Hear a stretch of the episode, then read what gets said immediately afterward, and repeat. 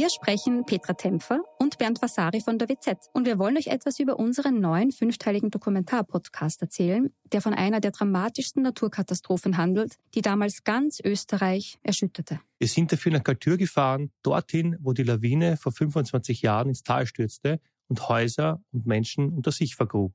31 Menschen starben, darunter zahlreiche Kinder. Wir haben nach Antworten auf die Frage gesucht, wie es überhaupt zu dem Unglück kommen konnte und wer damals die Verantwortung getragen hat. Gibt es überhaupt einen Schuldigen? Die Kaltürer haben uns auch erzählt, wie sie die Tage nach der Katastrophe erlebt haben. Der damalige Bürgermeister war übrigens Anton Matle, der heute Landeshauptmann von Tirol ist. Ihr könnt unseren Podcast Galtür, der weiße Tod unter wz.at hören und auf allen Plattformen, wo es Podcasts gibt.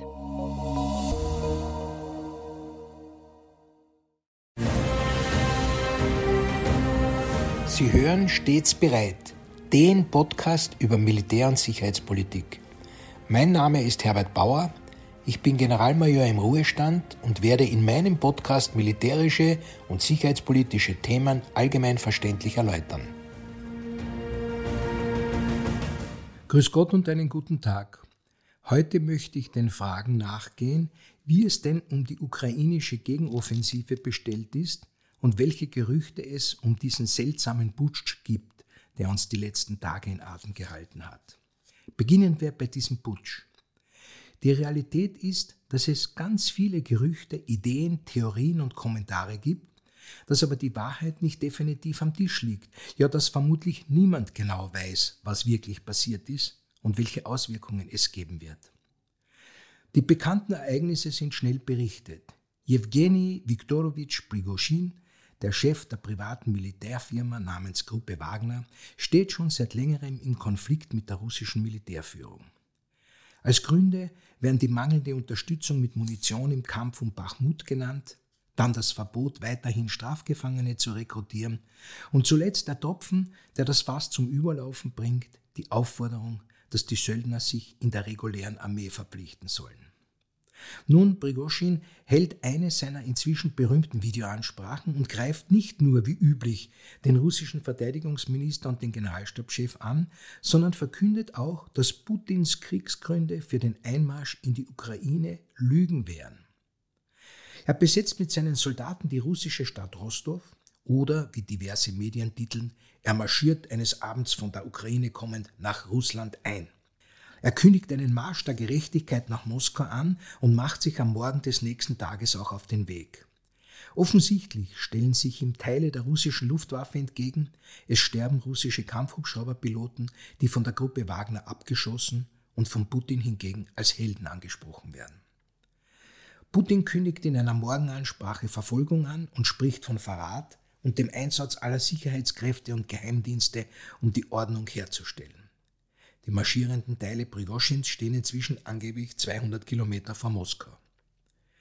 Noch während die abendlichen Nachrichtensendungen sich in der Berichterstattung überschlagen, kommt jedoch schon eine kräftige Entwarnung in der Form, dass bekannt wird, dass auf Vermittlung des belarussischen Präsidenten Lukaschenko der Vormarsch abgebrochen wurde, dass die Truppen in ihre Feldlager zurückkehren, dass in Absprache mit Putin eine straffreie Ausreise der Wagner-Sölder und Prigoschins nach Belarus vereinbart sei, dass es Konsequenzen für die russische Militärführung geben werde und dass jene Söldner, die in Russland verbleiben wollen, in die Armee eintreten könnten.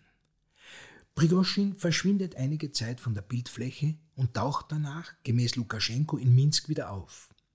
Soweit in Kurzform die Geschehnisse. Nun aber zu den Spekulationen, Analysen und Expertenmeinungen, die alle sehr interessant sind, meist auch schlüssig sind, aber eben einfach Spekulationen bleiben, bei denen die Medien im Sinne des selbstgewählten Auftrags Infotainment zu betreiben, mit Lust über die Gerüchte und Spekulationen berichten und die Experten ihren persönlichen Marktwert erhöhen können, auch wenn ihre Ansichten vielleicht schon am nächsten Tag keine Relevanz mehr haben. Frei nach Konrad Adenauers berühmten Saga Was interessiert mich mein Geschwätz von gestern, wird das Ende von Putin verkündet oder ein Kopfschuss für Prigoschin als Lösung kommentiert, die jetzt zu spät käme, weil Prigoschin nun nicht mehr eliminierbar wäre. Weder das eine noch das andere ist passiert. Also schauen wir uns ein paar solcher Expertenkommentare an. Beginnen möchte ich mit rein militärischen Kommentaren, die von der taktisch-operativen Seite her sehr interessant klingen. Betrachtet man nämlich den Weg der Richtung Moskau marschierenden Teile der Gruppe Wagner, so führt dieser so lange von Süden nach Norden, bis die Ukraine nördlich auf russischem Gebiet umgangen werden kann, womit die Marschbewegung nach Westen abbiegt, um nach Weißrussland zu marschieren und nun möglicherweise 140, 150 Kilometer nördlich der ukrainischen Hauptstadt Kiew in Weißrussland in einer Ausgangsstellung für einen Angriff auf Kiew zu liegen. Eine Gruppe Wagner, die von Weißrussland aus Kiew angreift, wäre höchst effizient für die russischen Absichten, bindet damit ukrainische Kräfte, könnte als separatistisch und ohne Auftrag von Moskau bezeichnet werden und involviert Belarus politisch nicht in jenem Ausmaß, wie es der Fall eines Angriffs belarussischer Kräfte der Fall wäre. Verbunden wird diese Theorie mit der Überlegung, dass somit der Aufstand inszeniert und abgesprochen sei und lediglich zum unbekämpften Verschieben der Truppen nach Belarus diente. Leicht klingt auch eine Besorgnis durch, dass ja in Belarus gerade russische Atomwaffen eingetroffen seien. Aber halt, stopp, hier möchte ich einmal diese Theorie nicht mehr weiterverfolgen. Außer dem eindeutigen militärischen Vorteil, den dieser Coup mit sich brächte, gibt es im Moment keine weiteren Indizien, die diese These unterstützen.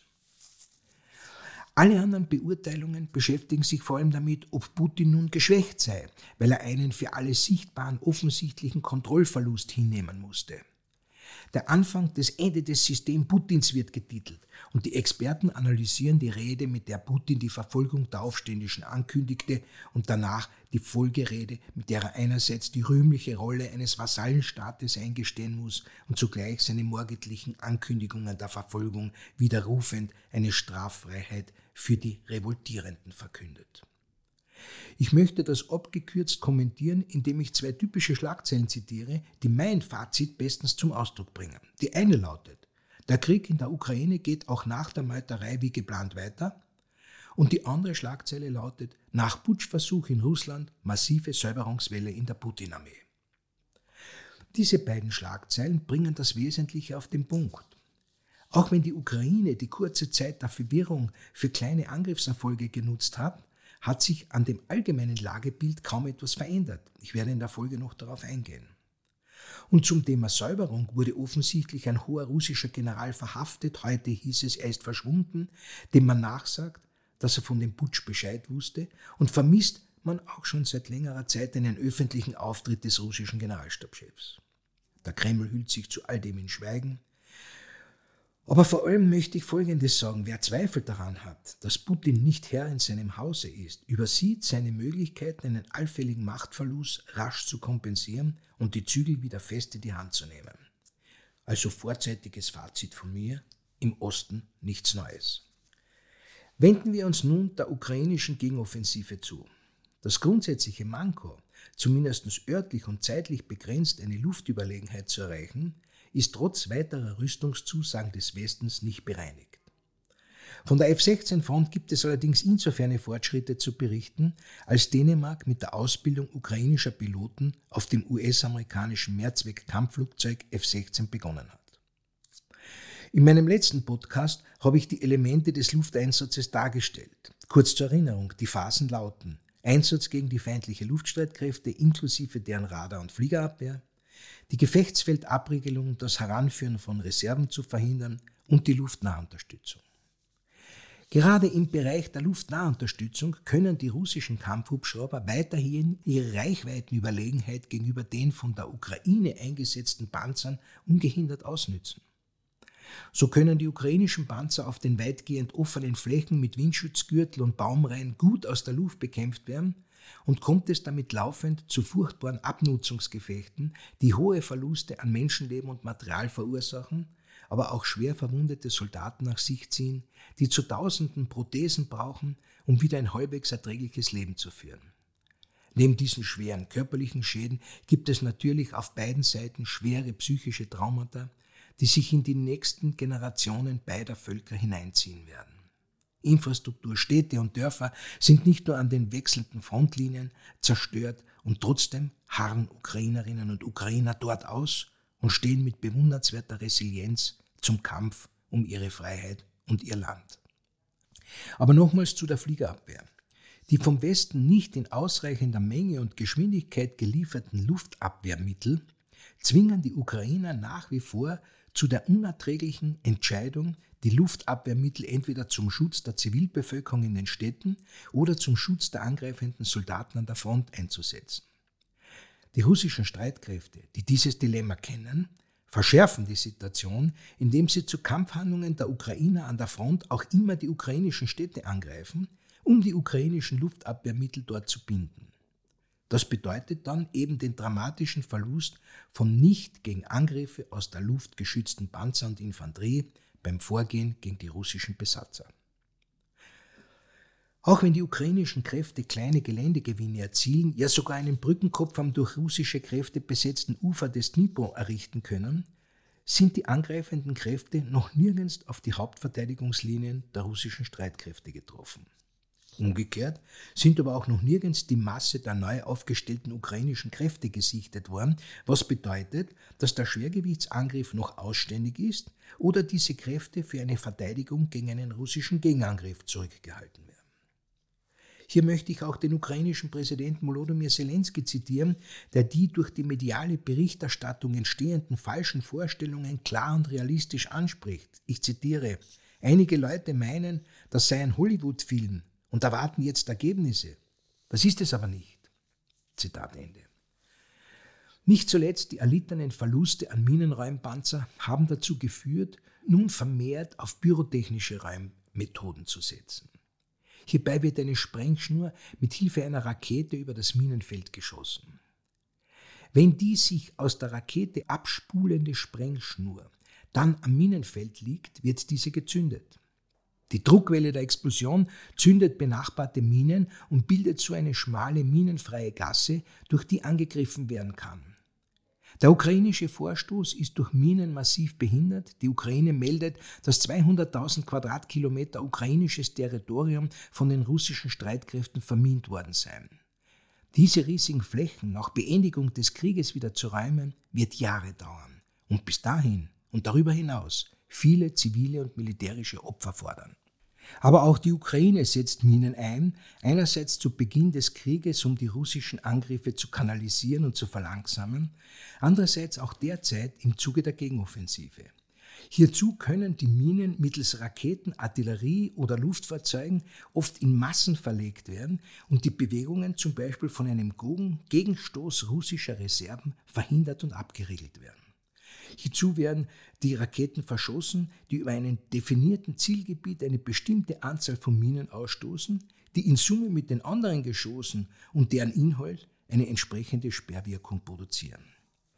Beide Seiten setzen auch vermehrt auf elektronische Kampfführung, indem im Kampfgebiet durch Angriffe auf diverse Frequenzen die Kommunikation über Funksprechverkehr, aber auch die Steuerung von Drohnen oder Raketen behindert wird und somit auch entsprechende Auswirkungen erzielt werden.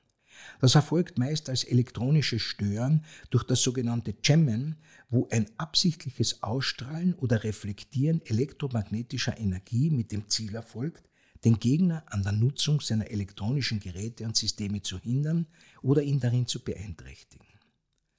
Ein Wort noch zu der immer wieder gegebenen Widersprüchlichkeit in der Berichterstattung zum Ukraine-Krieg. Das ist systemimmanent und nicht veränderbar. Ein gutes Beispiel für die Widersprüchlichkeit der Berichterstattung ist nicht nur der sogenannte Putsch, sondern auch der Fall der heiß umkämpften und fast völlig zerstörten Stadt Bachmut im Oblast Donetsk. Beide Seiten berichteten immer wieder über Erfolge und Geländegewinne. Bis heute ist aber unklar, ob Russland diese Stadt mit seinen regulären Streitkräften oder der Gruppe Wagner wirklich vollständig unter Kontrolle hatte. Und während Russlands Präsident Putin von den hohen Verlusten auf ukrainischer Seite und einer insgesamt erfolglosen Gegenoffensive spricht, berichtet das ukrainische Verteidigungsministerium gerade heute wieder von Erfolgen im Raum Bachmut, bei denen die russischen Kräfte unter Druck geraten seien. Eines ist allerdings sicher und nicht durch Gegendarstellungen bestreitbar. Das ist das menschliche Leid auf beiden Seiten, das von einer Seite sofort beendet werden könnte, wenn man nur das Völkerrecht einhalten würde.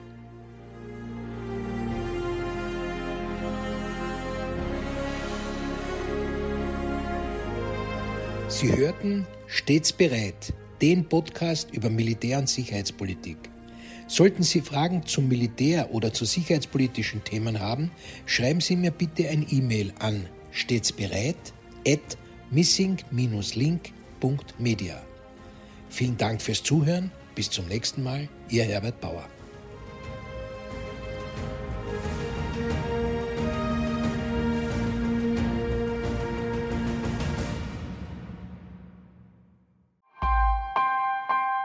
Missing Link